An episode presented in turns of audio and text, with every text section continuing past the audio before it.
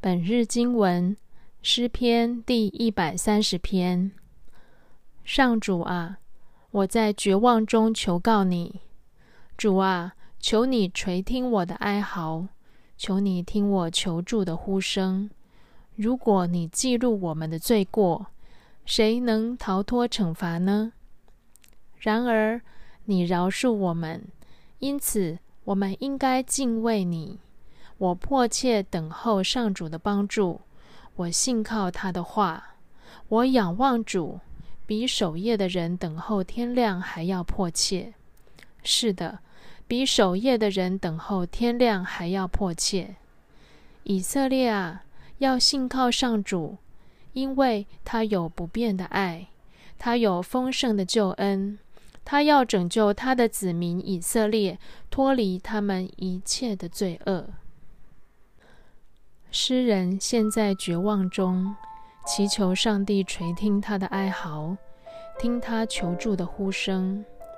不管诗人从一开始就求助于上帝，还是试尽所有人为的方法，甚至拜过所有偶像后才求告上帝，诗人来到上帝面前求助了。他来对了地方。诗人遇到的危机非常紧急。他说：“我仰望主，比守夜的人等候天亮还要迫切。”是的，比守夜的人等候天亮还要迫切。诗人首先向上帝认罪：“如果你记录我们的罪过，谁能逃脱惩罚呢？”所以他求上帝法外施恩：“你饶恕我们。”诗人犯什么罪呢？他告白说：“我迫切等候上主的帮助，我信靠他的话。”可见，没有信靠上帝的话，像亚哈斯王不肯信靠上帝的应许那样，这是诗人遇到紧急危难的原因。所以他知道要解决当前的困境，回头信靠上帝是唯一的路。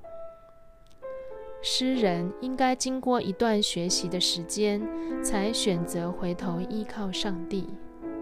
这时，他已经认识上帝有不变的爱，所以规劝人民：以色列啊，要信靠上主，因为他有不变的爱，他有丰盛的救恩。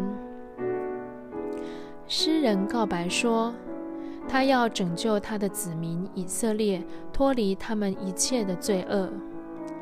他已经知道是罪害他远离上帝的祝福，所以现在求上帝救他们脱离罪恶，他们的危难自然解除。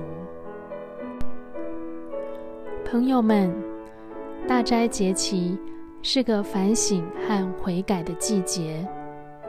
诗人的见证，正好是我们的借鉴。